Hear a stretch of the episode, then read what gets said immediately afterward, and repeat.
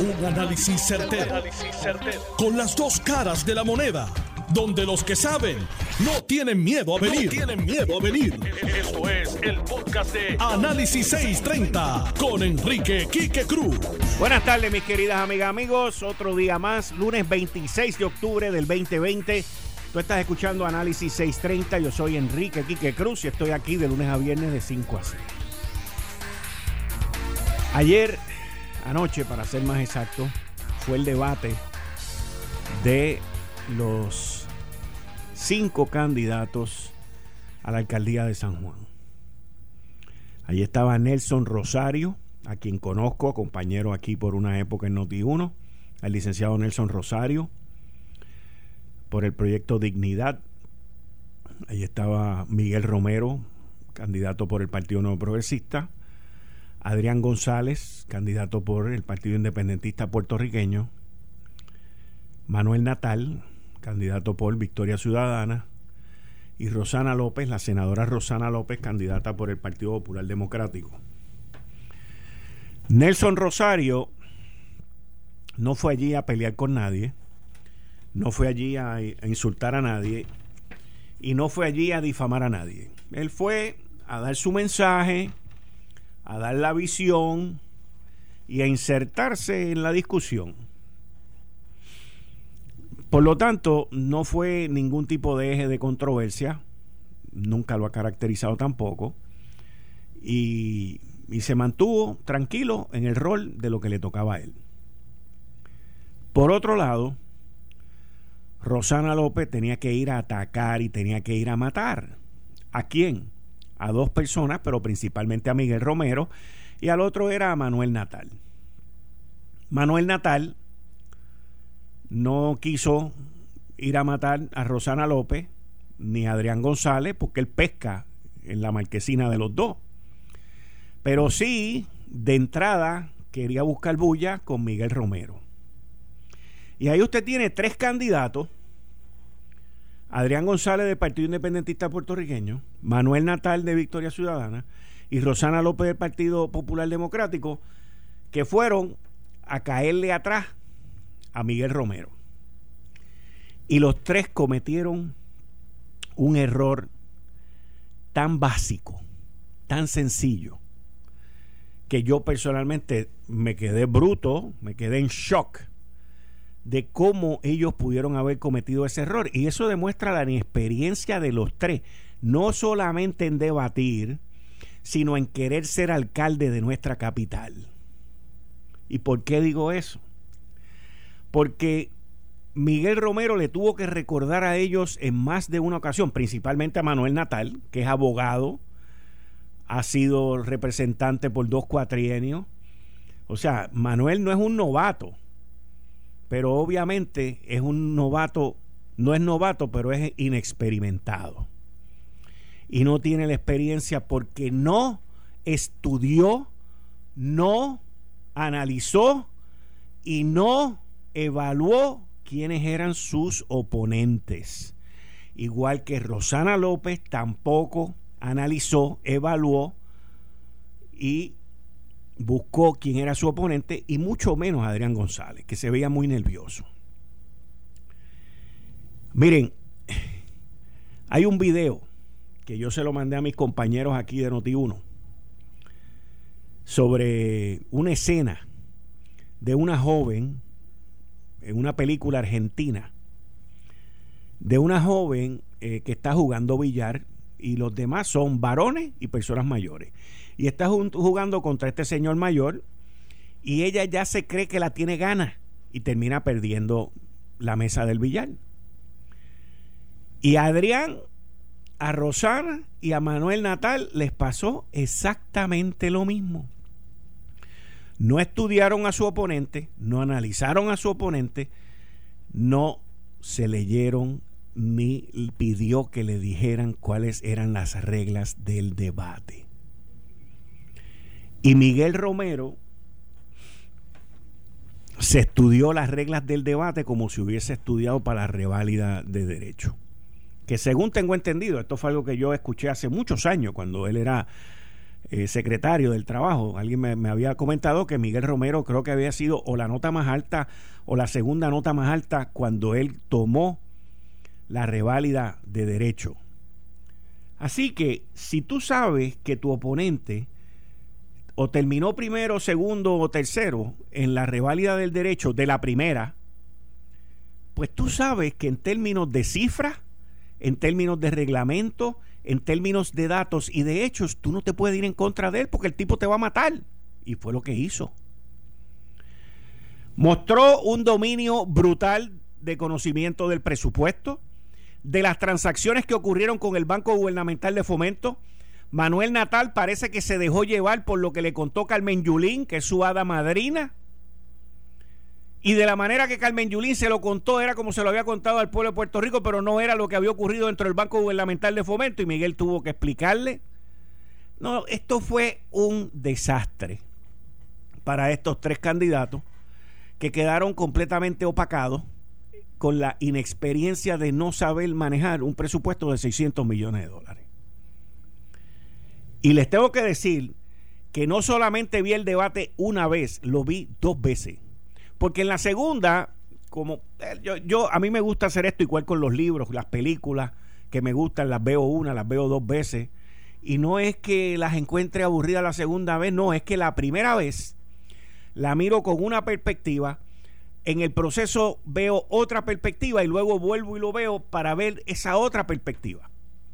Como una serie que me tiré el, entre sábado y domingo a mirar este fin de semana que se llama Loudest Voice, que es sobre Roger Ailes y Fox News, pues ya la vi una vez, me encantó, ahora la voy a ver desde otro punto de vista. Y cuando veo este debate por segunda vez, Rosana empieza atacando a Manuel Natal por una pregunta que le hacen sobre el contrato que Manuel Natal firmó con la SPT, que es un bochornosísimo. Pero nada, aquí a unos se les evalúa por corrupción y por venderse y a otros no. Ahí, ahí eh, los medios de comunicación en Puerto Rico están siendo tan y tan y tan selectivos con lo que informan y con lo que reportan, que ya esto está peor que en Estados Unidos, que, que en los estados con CNN y, y, MSNBC, Fox News y toda esta gente. Aquí todo el mundo crea la noticia y, ponen lo que les da la gana de la noticia. Y dijo pues que el contrato no era ético. Y luego termina con Manuel Tatal y vuelve a la, empieza la carga que Miguel votó 30 mil personas y lo acusa de hostigamiento laboral y lo acusa de 20 cosas completamente sin sustancia, sin hechos, sin nada no pudo decir, vayan a mi página que allí está la querella de hostigamiento, allí está esto, allí está... No, no, no, no te dicen nada, lo que te tiran son ahí unas palabras que no tienen validez. Y Natal vuelve con la cuestión de que Miguel votó a 30 mil. Están repitiendo lo que se formuló con Aníbal Acevedo Vilá, que nunca fueron 30 mil. Y Miguel Romero, calmado, no no se descontroló. Él le respondió. Y le respondía con una sonrisa. Y le respondía con datos que refutaban lo que ellos acababan de decir, lo cual los hacía quedar mal a ellos. Pero una cosa brutal. Y, una frase que dice, se dedican a lo mismo porque son iguales.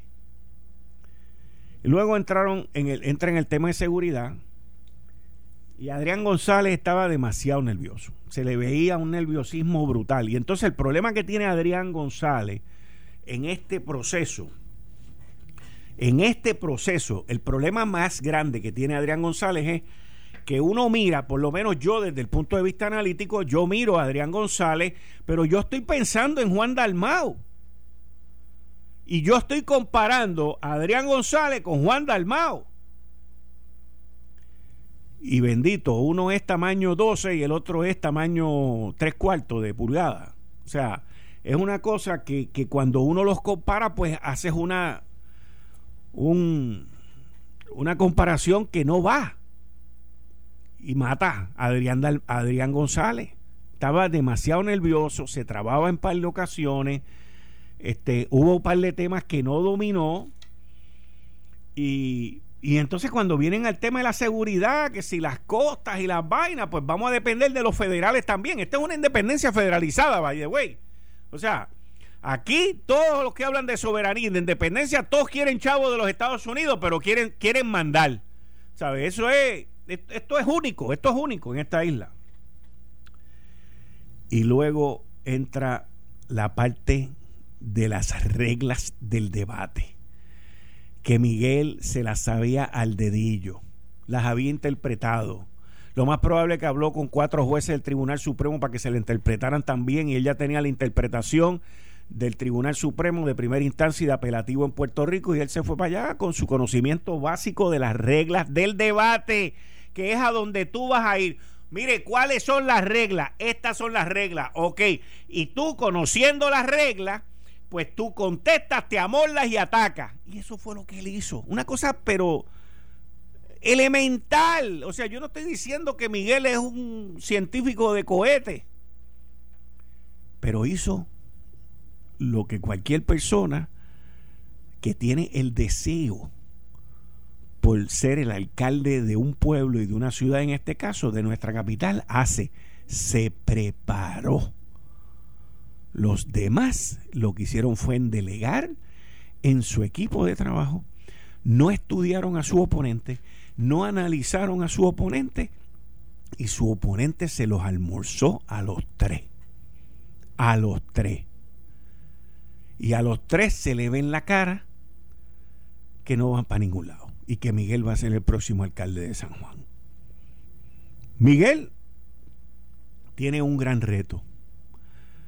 Y el reto más grande que tiene Miguel es que cuando uno llega a esas posiciones, pues tú vienes cargando con, también con el bagaje, no el tuyo, porque las maletas de Miguel son livianitas, pero el bagaje de gente que están alrededor tuyo o que en el camino tú recoges o se te pegan.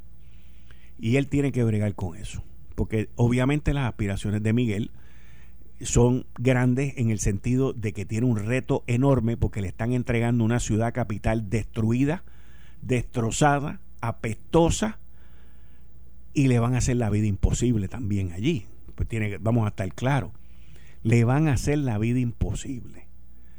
Pero organizado, inteligente, metódico, astuto, ha ido aprendiendo muchísimo en este camino y va a tener la oportunidad de lo que él siempre ha querido, la tiene ahí prácticamente en siete días.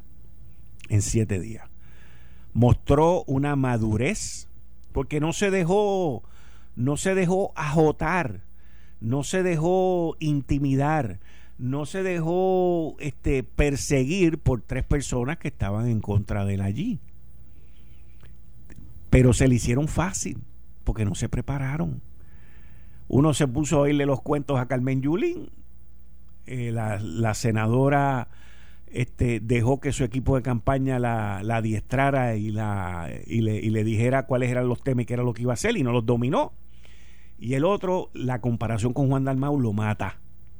Y quiero que sepan, Juan Dalmau ha hecho un extraordinario trabajo como candidato a la gobernación por el Partido Independentista puertorriqueño. Escribí una columna sobre eso la semana pasada va a agarrar más votos de los jóvenes y le va a hacer una mella a los populares y le va a hacer una mella a Victoria Ciudadana. De eso yo no tengo duda, no tengo duda.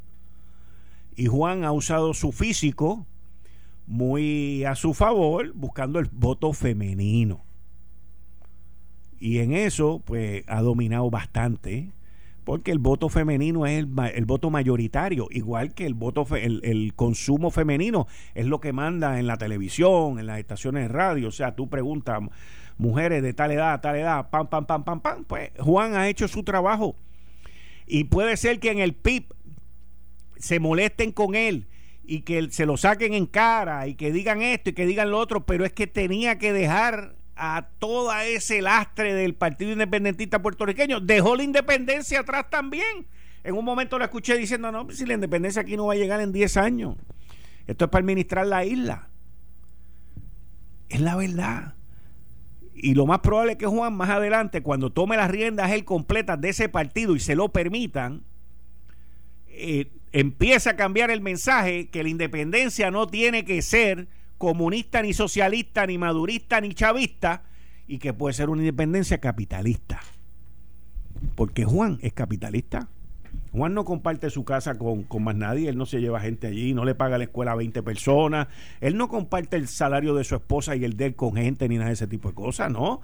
Él vive en un mundo capitalista como vivimos todos nosotros, porque toda esta gente se pasan hablando de repartir. Primero, ninguno le ha devuelto el cheque a Trump, ninguno, ninguno, ni Rubén Berrío, ni Juan, ni nadie le ha devuelto el cheque a Trump, ni Carmen Yulín, ni nadie le ha devuelto el cheque a Trump.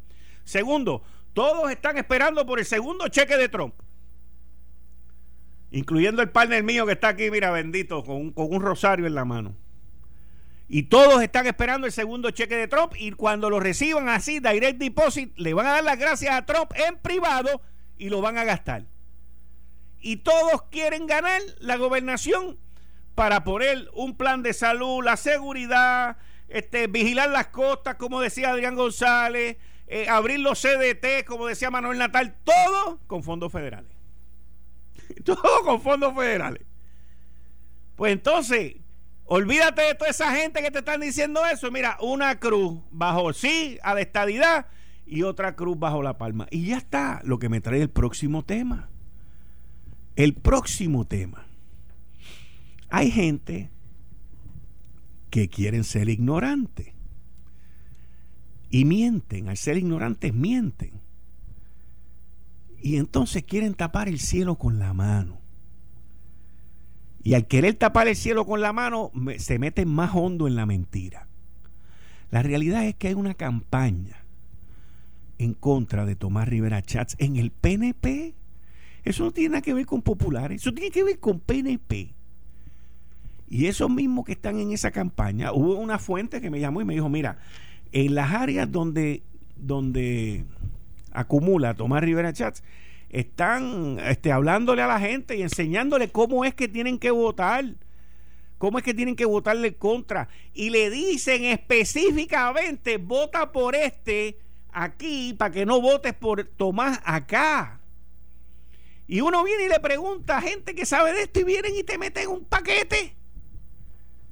Y te dicen que no, que eso no está pasando. Pues mira, sí está pasando está pasando. Igual les digo que si el PNP pierde la gobernación, si el PNP pierde una de las dos cámaras y está posicionado para ganar las dos y la gobernación y la cámara, la Jennifer está segura.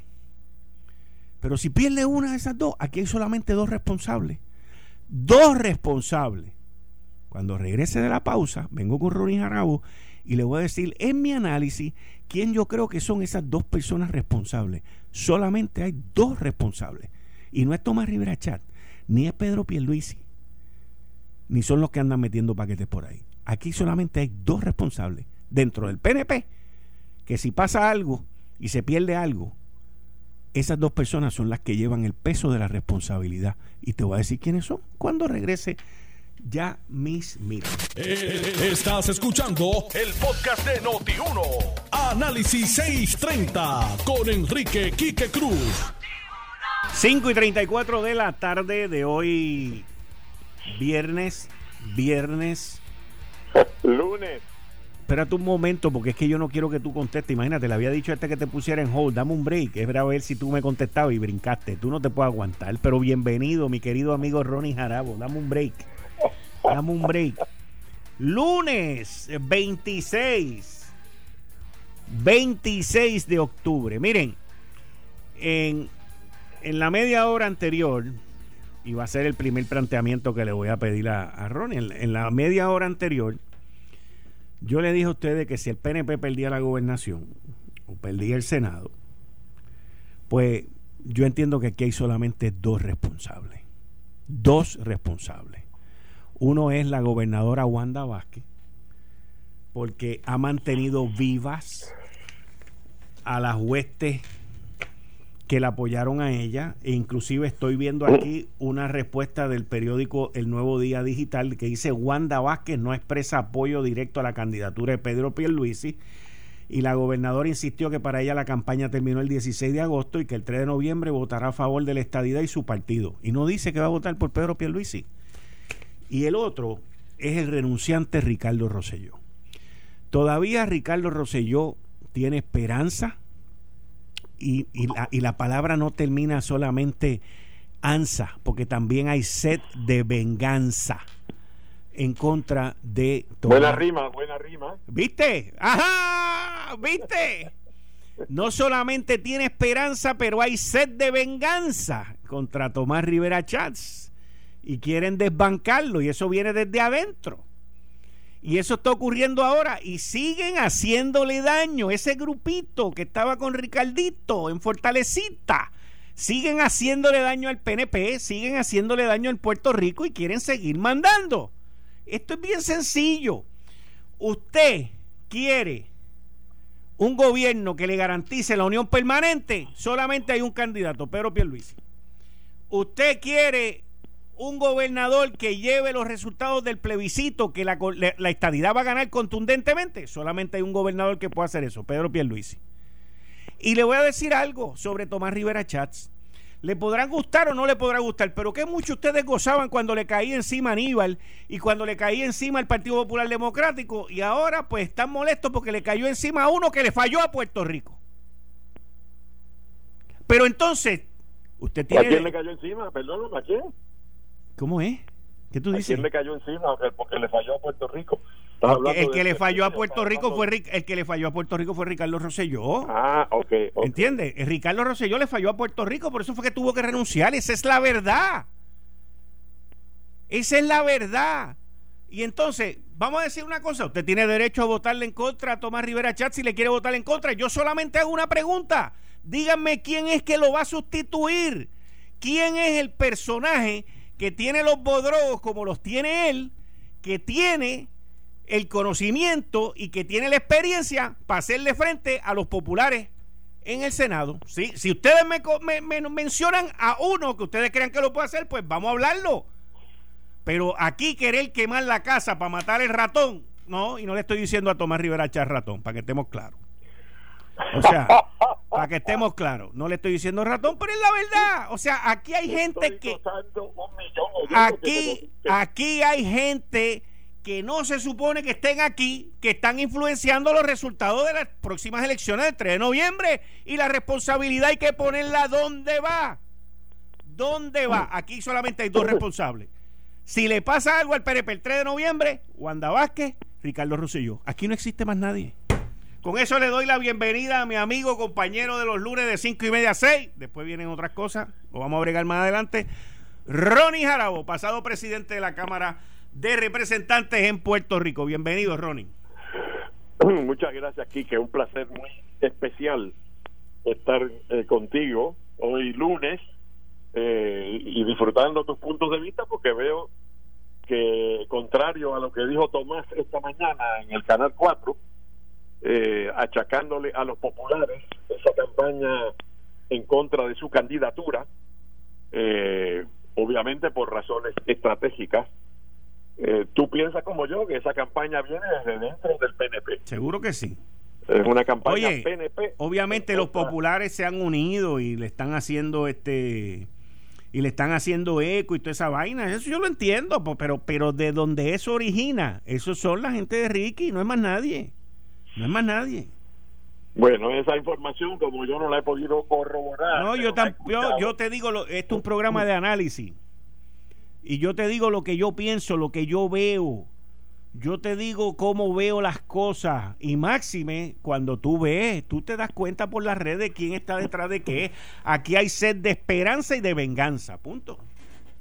No hay duda. Yo en mi programa, en otra emisora colega, eh, hoy mismo dije que esto era una vendetta tipo siciliana, una venganza, eh, un día detrás de otro. Y aquellos que piensan que pues, las posiciones de, de Rivera Schatz le, le hicieron daño, le perjudicaron, pues están ahora dispuestos a cobrárselas eh, y levantando una, una campaña que puede que no tenga éxito, ¿verdad? Porque puede provocar la reacción, pero puede crear un desmadre, un disloque en el diseño eh, por el cual un partido, en este caso PNP, postula seis candidatos no cinco, no siete, postula seis, porque piensa que como hay 11 escaños por acumulación, el partido que gane debe poder elegir seis. Pero estas no son unas elecciones típicas. Aquí tenemos varios partidos con candidatos eh, a la legislatura por acumulación, además del PNP y el Partido Popular, que los dos postulan seis. Ya son doce. Hay uno que se cuelga ahí automático. Si entra Vargas Vidal, pues se cuelgan dos. Si entra uno del PIB, pueden colgarse tres. ¿Cómo se reparten esos que se cuelgan? ¿Quién elige y qué efecto tiene sobre la mayoría en el cuerpo? En una elección abierta, pues claro, a lo mejor alguien dice, pues ningún efecto. en una elección menos abierta, más cerradita, en que se dividan los distritos. Hay ocho distritos, cada uno elige dos senadores, pues son 16 senadores. La vez anterior el PNP de los 16 eligió 15. Solamente un popular entró y está aspirando a la presidencia del Senado ahora mismo, el amigo José Luis Dalmao, que salió electo en forma directa y llegó primero en el distrito de Humacao. Pero si no es una elección así, como esa, si es una elección más luchada, y el PNP logra mayoría en sus distritos y el Partido Popular logra mayoría en sus distritos, y no se sabe quién, o sea, puede estar en discusión la mayoría del cuerpo. Un escaño le puede costar la mayoría a un partido. O sea que esa campaña, lo que hacen esa campaña para colgar a Rivera Chats, eh, están poniendo en grave riesgo a la colectividad y sus posibilidades de ser mayoría. Correcto, ese es mi punto. lugar está lo que tú dices, con mucha razón, que el PNP no tiene un sustituto equivalente para Rivera Chats. O sea, sencillamente las cosas como son. Yo eh, reconozco que hay amistad entre él y yo. Hay grandes diferencias eh, en, la manera de ver las cosas y en estilos. Eh, pero yo tengo que al César no que es César, ¿verdad? él es una persona, un recurso insustituible, diría yo, dentro de una delegación parlamentaria. Y viendo que no está Larry Seilhammer ya, que no está Zoe Boy, que no está eh, Miguel Romero, que está aspirando a la alcaldía, pues cada vez es más importante el calibre de líder legislativo que es Tomás Rivera Chat. O sea, que están jugando con fuego los que están montando esa campañita, están pensando en ellos, en su satisfacción personal, en la venganza, eh, no están pensando en el, bienestar y la renovación estadista, eso que dicen, eh, las cosas hay que llamarlas por su nombre y hoy tú lo has hecho, Gracias, Ronnie, porque yo no lo veo de otra manera. O sea, la, la gobernadora Wanda Vázquez, con las declaraciones, y me estoy dejando llevar por las declaraciones que acabo de leer en endy.com gobernadora no se expresa apoyo directo a la candidatura. Soy estadista, voy a votar a favor de la estadidad y a favor de mi partido. Esas son mis expresiones y me sostengo en ellas, pero no dice más nada.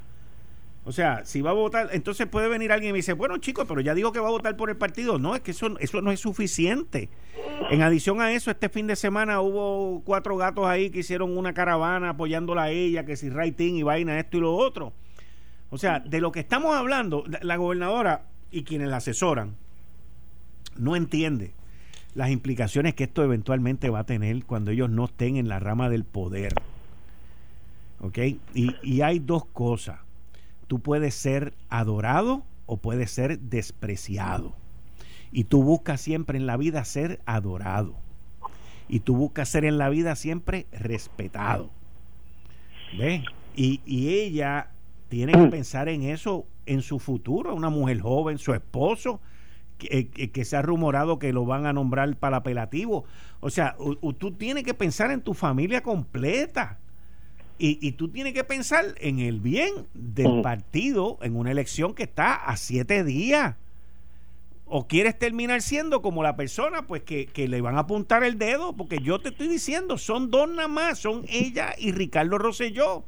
Enemigos ambos que de momento se han convertido, y no es que lo, no es que lo estén haciendo, pero son dos enemigos entre ellos, entre Ricardo y Wanda, obviamente son enemigos, no se pueden ver, ¿ok? Por todo lo que sabemos y todo lo que ha pasado, y justificado por ambas partes, pero la realidad es que el enemigo de mi enemigo es mi amigo. Y eso es lo que estoy viendo aquí. Eso es lo que estoy viendo aquí. Entonces, Tomás Rivera Chat, espérate, déjame, déjame corregir, porque Tomás Rivera Chat no es enemigo de la gobernadora. No. No lo es. Pero, pero los de Ricky lo quieren sepultar para meter a otro. Pues fantástico. Y ese otro tiene los bodrogos que tiene Tomás Rivera Chat. Es que no los tiene. Es que no los tiene. Bueno, yo no sé a quién te estás refiriendo tú, si los tienes. No, no, es que yo, es que no hay nadie que los tenga ahora mismo en el Senado. No hay ninguno los tiene. Ustedes son azules y se entienden. Pero, seguro. Pero déjame decir como observador que hay mucha desconfianza y recelo por el tipo de resultado que hubo en la primaria, por el hecho de que un, un momento en que esa campaña estaba muy luchada y muy cerrada entre Pierluisi y Wanda cuando el efecto de la campaña negativa de los PACs y del sindicato empezó a sentirse y a crear entonces una un descalabro para Wanda y una gran ventaja para Pierluisi. Y eh, ese, ese tipo de proceso crea eh, mucho dolor y mucho rencor. Y entonces todo el mundo está muy pendiente al endoso que Wanda, como candidata que perdió la primaria y que en, en su mente y la de sus asesores tenía una gran oportunidad de ganarla, cuando es que va a endosar a Pierluisi? Igual que en el Partido Popular, pues están todavía esperando el endoso de Carmen Yulín a Carlos Delgado Altieri. Exacto, sí, lo único que, que Carmen una buena silla y se siente porque ese endoso no va a venir. Sí, pero pero Ronnie, en, en ese caso específico, o sea, Carmen Yulín si sacó 15 mil votos fue mucho. Ok, o sea que... que no, sacó el 13% de los votos y, eh, y, Wanda sacó el 40%, ¿verdad? Pues por eso te digo que hay endosos y hay endosos, ¿entiendes? O sea... Claro, este, claro. Sí, Wanda sacó 100 mil votos. Por eso te digo. Eh, yo creo, sin embargo, que ella ha ido bastante lejos, ahora siendo justos, al decir que ella va a votar por el PNP. Entonces tú le quieres buscar la otra vuelta, de que uno puede votar por el PNP y no votar por el candidato a gobernador del PNP. Como dijo Carmen Yulín en el caso de Charlie, es idéntico, by the way, porque el comportamiento es exactamente el mismo. Es el mismo. Carmen Yulín dijo, yo voy a votar popular, pero oye, Juan Dalmau se ve que es mejor candidato. Bueno, yo creo, creo, ahora con el mayor respeto, eh, que el porciento en las encuestas que yo he visto, las más conocidas públicamente y las que no se han hecho públicas, que son privadas, que también he visto de esas, eh, que Pierluisi está sólido en el agarre del voto PNP, un alto por ciento del PNP va a votar por Pierluisi. Eh, y que los que están soñando con que una campaña de writing a favor de Wanda eh, pueda derrotar a Pierluisi. Están picando fuera del hoyo. Están bien desenfocados. Mire si Pedro Rosselló y era Pedro Rosselló no logró que sus defensores pudieran levantar una campaña efectiva para el rating a favor de Pedro Rosselló cuando ganó la primaria Fortuño y Fortuño ganó por 225 mil votos de ventaja. Sencillamente, en este momento, tampoco los que apoyan a Wanda van a lograr una campaña de rating para hacerle daño a Pierluisi. Eso no va a ocurrir. Sobre el tema anterior sí te puedo decir, porque siempre hay espacio para sorprenderse. y cuando alguien que ha visto tantas cosas como yo se sorprende, debe ser algo grande. Sí. ¿Quién salió en defensa de Tomás Rivera Chats? Luis Fortuño. Por eso mismo. El exgobernador Luis Fortuño, que tú sabes que tuvo serio choque con Rivera Chats, sí. porque la gobernación de Luis Fortuño, el presidente del Senado era Tomás Rivera Chats. Y tuvieron ese choque, los choques que tienen todos los presidentes del Senado con todos los gobernadores. Y ha sido Luis Fortuño el que sale en contra de esa campaña para negarle el voto a Rivera Chats. ¿Eh? Yo creo que ni en el caso de Pierluisi ni en el caso de Rivera Chats estas campañitas van a hacer ninguna diferencia. Claro, le genera uno a los correligionarios molestia, le genera preocupación, viendo siempre que estamos a una semana de las elecciones eh, y que de cualquier malla salta un ratón, ¿verdad? Eh, uno dice, pues no hay enemigo pequeño, aunque las encuestas indiquen que fulano está al frente, pero pero puede haber una virazón, puede cambiar, hay mucho indeciso, que tal y cual. Eh, hay preocupación y este tipo de campaña exacerba los ánimos. Si la gobernadora no ha endosado por su nombre y apellido a Pedro Pierluisi, a lo mejor le molesta en la boca, en la garganta cuando lo dice, eh, pues allá ella. Pero ella ha endosado al PNP, va a votar por el PNP y va a votar por la estadidad. Quizá es pedirle demasiado que diga yo voy a votar por todos los candidatos del PNP incluyendo a Pedro Pierluisi. Pero fíjate que Rivera Chávez ha endosado a Pedro Pierluisi. Exacto, exacto. Ahí es a donde voy. Ahí es a donde voy. Ahí a eso es a donde voy. Y yo entiendo, en mi opinión, mi humilde opinión, ¿ok? Que la gobernadora no está midiendo no está midiendo las repercusiones y el riesgo, principalmente, olvídate las repercusiones, la gobernadora no está midiendo el riesgo después del 3 de enero. ¿Ves? Pero eso no suena bien, Quique. No, no, eh, oye, oye, es que no, no, eh, Ronnie, en esto, o sea, el frosting no lo hice, solamente puse el bizcocho horneal.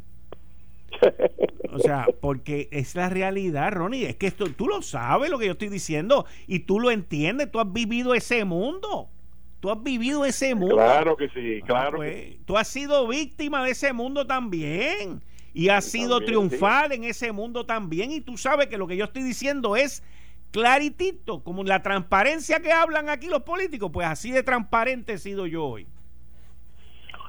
Muy bien, yo creo que deben valorar y y apreciar esa, esa claridad y esa contundencia. Eh, Porque mira, cuando tú terminas de ser gobernador, ¿ok? Cuando tú terminas de ser gobernador, brother, se acaba todo. Se acaba todo, porque ya no tienes el poder.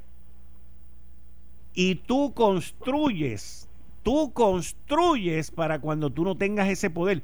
Mira, te lo digo, Ronnie, por experiencia propia. ¿Ok? Yo creo, sin embargo. Y cuando, espérate, escúchame. y cuando te digo por experiencia propia, te digo lo siguiente. Yo. En los negocios, ¿verdad? En los negocios. En mi carrera profesional, yo estuve en una de las posiciones más altas en Puerto Rico y en el Caribe. Y yo siempre construí para el día que yo no estuviera allí. Porque el día que yo dejara de ser Quique Cruz de X, yo sabía que ese día yo iba a ser un ciudadano común y no iba a tener ese grandioso apellido. Por lo tanto, tú construyes para cuando tú no tengas ese apellido y te vayas y seas un, un común en la calle, que tú llames a la gente y la gente te conteste el teléfono como te lo contestaban antes. Y yo sí tengo que decir que si en algo he sido exitoso, aparte de mi familia, que me siento muy orgulloso de todos ellos, es en eso. Solamente un idiota, y te lo digo, un idiota no me contestó el teléfono y un día tuve la oportunidad y se lo dije en la cara. ¿De qué le dijiste? ¿Se te subieron los ojos a la cabeza? No, le dije, brother, ¿tú no te acuerdas cuando yo estaba allí? que tú me llamabas y yo te llamaba y chihichijá y yo siempre te respondía y siempre te resolvía, ¿te acuerdas? Y el tipo mudo. Y yo le dije, y, yo le dije, pues yo quiero que tú sepas que sí, los dos tickets que me estás pidiendo para el juego de pelota, para que vayan tú y tu hijo, allí están reservados, pero quiero que sepas que eres un hipócrita. Y le Una bofeta sin mano, le dije. Y le colgué el teléfono, no fue a buscar los boletos. Yo creo que... Pero se lo dije. mira, en este drama del proceso primarista que estás hablando, también hubo una llamada así de alguien que llamó a una persona a quien en el pasado cuando este amigo ingeniero que había sido secretario de la vivienda eh, lo, lo había ayudado mucho y ahora esa persona que habían ayudado mucho estaba dirigiendo la campaña en contra de su hijo y las cosas que estaban haciendo en contra de su hijo y de su hija que es la directora de campaña ¿ah? Se lo sacó el carro y le dijo a mí no me hables nunca más en tu vida ok no tengo que usar nombre porque ya te dije el drama completo verdad sí. eh, pero vuelvo a decirte que es muy duro eh, que lograr que la gobernadora en esta semana que queda haga claro para el electorado del PNP que ella está endosando vamos a ver. a la persona que venció en la primaria que la venció a ella vamos a ver. pero que es el candidato democráticamente escogido. Vamos a ver. Si lo hace así tan específico como tú lo quieres pues va a ser una gran sorpresa y va a quedar muy bien ella. Seguro que sí. Si deja lugar a duda y a especulación pues quizás pase lo que lo que tú dices, pero en esto Pedro Pierluisi ha sido muy noble y muy generoso, dándole todo el espacio, todo el espacio, porque él vivió esa experiencia de perder una primaria inesperadamente en el 2016. Él sabe lo que duele, lo difícil que es integrarse, y le ha dado todo el tiempo a, a Wanda Vázquez. Vamos a ver. Dale, Ronnie. En los días que queda, si pasa algo, te llamo. Si pasa algo, te llamo. Muchas gracias, Ronnie. Muchas gracias. Esto fue el, podcast de Notiuno. Análisis 630 con Enrique Quique Cruz. Dale play a tu podcast favorito a través de Apple Podcasts, Spotify, Google Podcasts, Stitcher y notiuno.com.